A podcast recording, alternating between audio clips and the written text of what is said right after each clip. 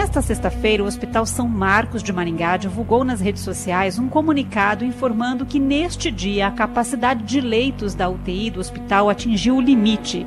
Em pouco tempo, o comunicado percorreu grupos de WhatsApp dando publicidade a uma situação que não é exclusividade deste hospital.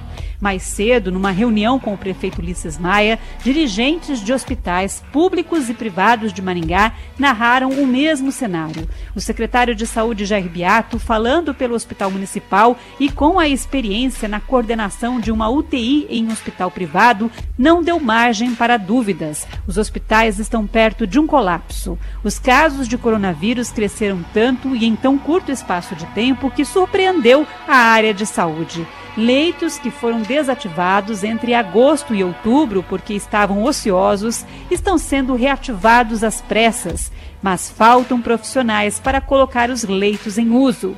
Um leito de UTI precisa de uma equipe de profissionais altamente qualificada, do médico ao enfermeiro, fisioterapeuta e técnicos. Mas os profissionais estão adoecendo, com medo e estressados da rotina desgastante e muitos até desistindo, pedindo demissão.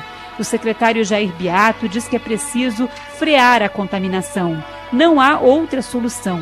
Não adianta apenas abrir leitos de enfermaria e UTI. A taxa de contágio está mais alta e a do Paraná é uma das maiores do país. A gente sabe que pelo volume de casos que vem positivando diariamente, a circulação do vírus é muito alta. Nós sabemos que quando a taxa do vírus tem uma uma taxa acima de 1,5, 1,7 é o que está acontecendo agora. 100 vira 150, vira 200, vira 300, vira 400 casos. Então, a circulação do vírus no estado do Paraná e em outros estados é grande. A do Paraná é aparentemente uma das maiores do estado, maior do Brasil. E a nossa região macro-noroeste é muito grande. Então, se nós não fizermos medidas restritivas para reduzir a circulação do vírus, nós ouvimos aqui os hospitais todos, privados, não tem onde colocar doente mais.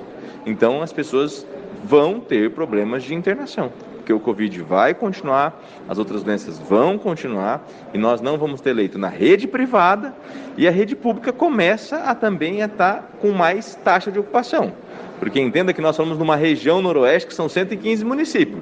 O doente lá depois de Umarama, ele, se não tiver vaga em Umarama, pelo SUS ele vai vir internar em Maringá. E aí nós vamos ter que oferecer esse leito. E o senhor falou que há um comportamento diferente do paciente nesse momento da pandemia. O que a gente vê nesse período é que, primeiro que a medicina evoluiu nesse período, os pacientes estão sendo, a gente cuida diferente deles, várias é, suporte diferente, mas a doença também está mudando. A gente já vê os dentes ficando mais graves a partir do 13 terceiro dia, do 14 quarto, que a gente não via antes, a gente via uma piora no começo. Então, é, porque é um vírus. Os vírus têm mutações, têm, se comporta diferente em pessoas mais velhas e mais jovens. Então, nós temos um momento crítico no Paraná, nós temos um momento muito crítico na macro-região noroeste do Paraná e que a população precisa entender que precisa diminuir a circulação do vírus, precisa ter medidas restritivas. Nós como Estado, como município, como rede pública, como rede privada, temos hoje dificuldade de atender essa população que necessita de leito. Isso é uma realidade. Por que, que a gente chegou nesse ponto? Importante dizer que a gente já vem crescendo antes mesmo dos períodos eleitorais, os volumes vêm crescendo. Não tanto, mas já vem crescendo. Muito feriado, diminuição das medidas restritivas e também a população perdeu o medo a população cansou. A população já tem há 10 meses, 8 meses nessa luta. Então ela está cansada. Então ela está na rua. E isso fez com que o vírus circulasse e os, e os casos aumentassem e a taxa de ocupação aumentasse. Os hospitais concordam, é preciso restringir a circulação de pessoas para frear o contágio, mas principalmente coibir as aglomerações. O médico Daud Nasser, também em nome de um hospital privado, disse que é preciso encontrar um modelo de medida que consiga reduzir os casos de coronavírus sem parar a economia, como no início da pandemia. Eu comentei é que nós, em nove meses aí de, de, problemas com a Covid, já aprendemos bastante coisa, né? Nós sabemos que a economia é importante, a saúde é importante, então nós temos que encontrar um caminho que atenda essas duas coisas.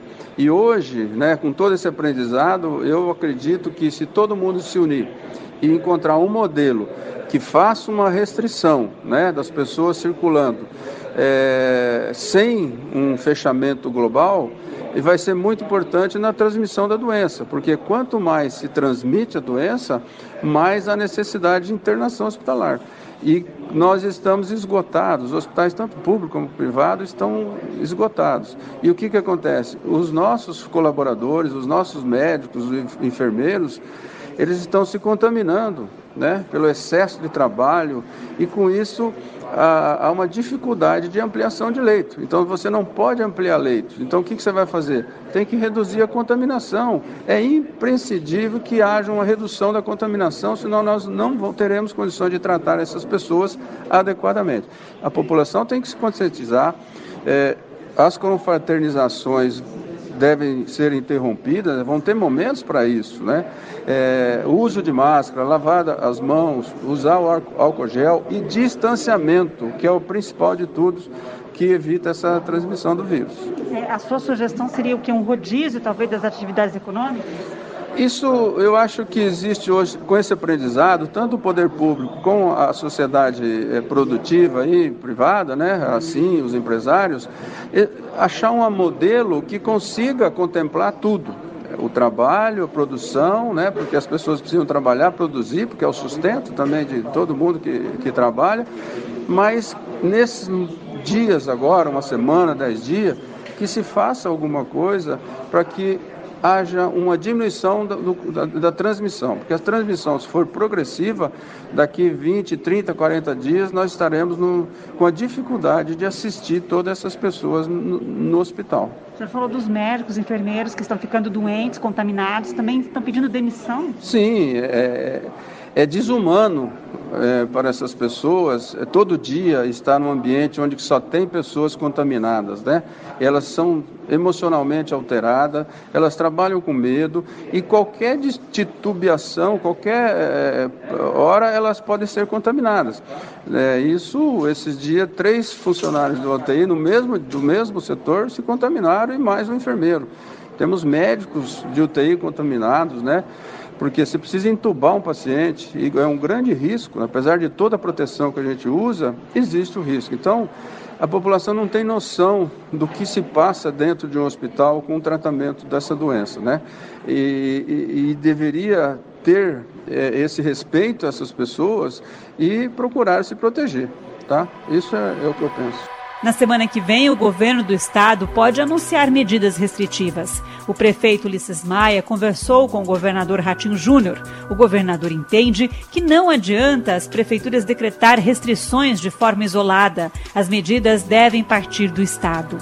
Não é uma questão de que a gente está transformando é, em pânico a população, não é isso. É conscientização da realidade. Né? E a falta do leito numa UTI, é, ou no próprio enfermaria normal, ela vai atingir qualquer uma pessoa, seja pobre, seja rico, seja milionário, porque o atendimento é o mesmo para todos. O governador vai anunciar medidas na segunda-feira, senhor? Eu não sei, eu espero que o Estado faça, o secretário é, Beto Preto disse que estão discutindo diariamente é, e que é preciso sim medidas para conter essa circulação. Agora, se o Estado vai fazer ou não, eu não sei. É, sim, eles não têm ainda definido o que fazer, mas entendem que as medidas devem ser conjuntas. Não adianta o governo fazer de um lado e um prefeito faz aqui, o outro prefeito faz, o outro não faz. A realidade é a mesma em praticamente todo o Paraná, há rigor no Brasil todo. Né? Então a essência é diminuir a circulação, porque também se não diminuir agora, vai agravar mais a situação e nós vamos chegar no Natal numa situação mais grave que a atual onde aí sim outras medidas mais restritivas deverão acontecer. Então é preciso desse esforço coletivo de todos agora para a gente tentar garantir atendimento a quem precisa. A qualquer momento, novas medidas para conter o avanço do coronavírus serão anunciadas. Mas não é preciso esperar. Cada um de nós pode agir e agir agora para barrar esta doença que desafia a todos nós.